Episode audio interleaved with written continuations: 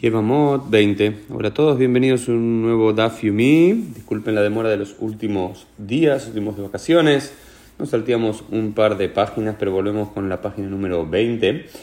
Em, y se plantea el siguiente escenario. Primero, los jamín vuelven a repetir esta idea de Leolama al tierra Gilvin Darim, Sofeja Limol Bishpuot, que la persona nunca esté acostumbrada a hacer promesas porque luego va a terminar incumpliendo juramentos. Entonces hay como toda una tradición de decir, evitemos hacer esto una cosa. Y luego los sabios también dicen otras cosas. Por ejemplo, tampoco estés acostumbrado uno a estar junto a ignorantes, junto a media arets, porque eh, luego vas a terminar comiendo cosas impropias que comen ellos, eh, no separando la trumá, no separando el maaser, no separando los diezmos como corresponde.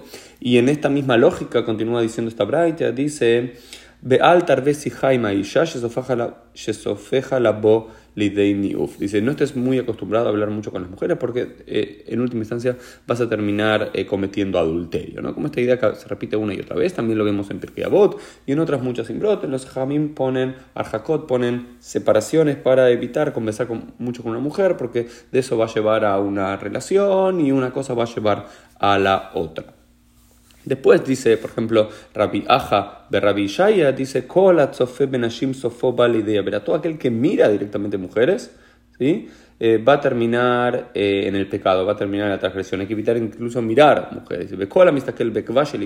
Todo aquel que mira el talón de la mujer, sus hijos van a terminar eh, siendo ¿sí? Eh, no correctos, ¿no? Va, a terminar teniendo hijos indecentes, incluso por mirar el talón, y después Roham dice, no, no es el talón, sino que es un eufemismo para hablar de, la de los genitales eh, femeninos y demás. Entonces hay toda una relación que empieza llegando así en la, en la eh, que nos habla de que cierta inmoralidad, llamémosla eh, sexual, cierta imprudencia sexual, mirar ciertas cosas, escuchar ciertas cosas durante el acto de la relación sexual y demás, eso generaría algún tipo de condición negativa para con sus hijos.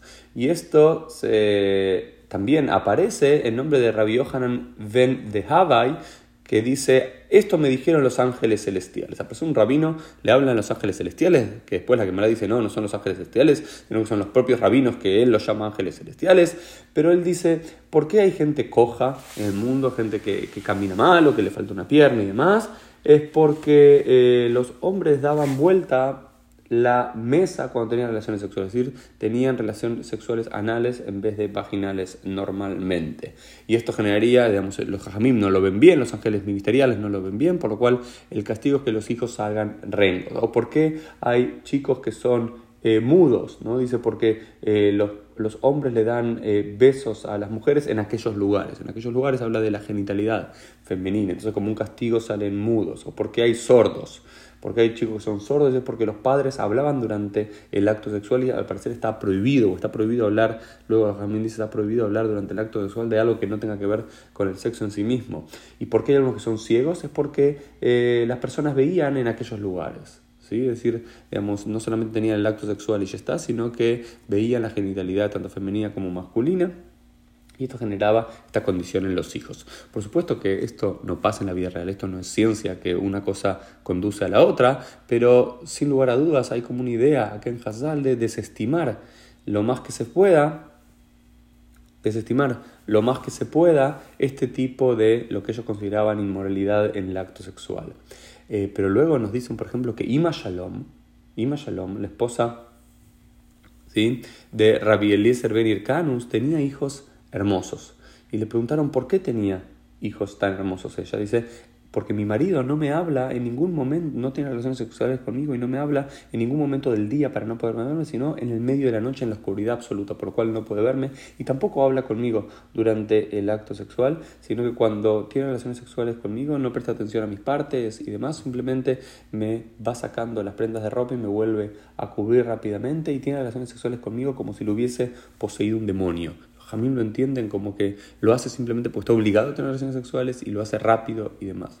como todo una, vamos a llamarla moralidad eh, en los tiempos talmúdicos de la relación sexual que no tiene que ver con el placer del hombre para con la mujer, por lo menos esta idea, que sino simplemente que tiene que ver con concebir a hijos y no mucho más, y que cualquier juego, podríamos llamar cualquier parte de la relación sexual que no tiene que ver simplemente con la relación sexual vaginal y demás, todo lo que es el sexo anal, el podría estar totalmente prohibido. Sin embargo, lo que es interesante es que la alajá no queda así en lo absoluto. Luego viene a decir la quemará y la quemará dice, no, la alajá no queda como lo que dijo Rabbi Yohanan Ben de Abay y toda esta cosa, es todo lo que el hombre quiere hacer con su mujer, luego van a decir eh, los jajamim, tiene que haber cierto consentimiento de la mujer y demás, todo lo que el hombre quiere hacer con la mujer, lo puede hacer. Cualquier tipo de sexual, anal, oral, vaginal, mirar, los juegos, conversar. ¿Por qué? Porque está totalmente permitido. Según, y acá dice, el hombre puede hacer cualquier cosa. Incluso la mujer a veces no podría eh, negarse a hacerlo, pero los propios jajamín dicen que eh, hijos de eh, mujeres que tienen relaciones sexuales por miedo o a través de la violencia, o son mujeres odiadas, o mujeres que son sustituidas, es decir, que el hombre estaba pensando en otra mujer y demás, sus hijos tienen también consecuencias negativas, por lo cual es otra forma que tienen los jajamín de desestimar que los hombres hagan exactamente lo que quieran con sus mujeres. Entonces, esta es una de las Gemarot centrales en la tradición rabínica para cuando hablamos y analizamos las relaciones sexuales y la visión rabínica al respecto. Después, el Dafio y el día, nos vemos mediante en el día de mañana.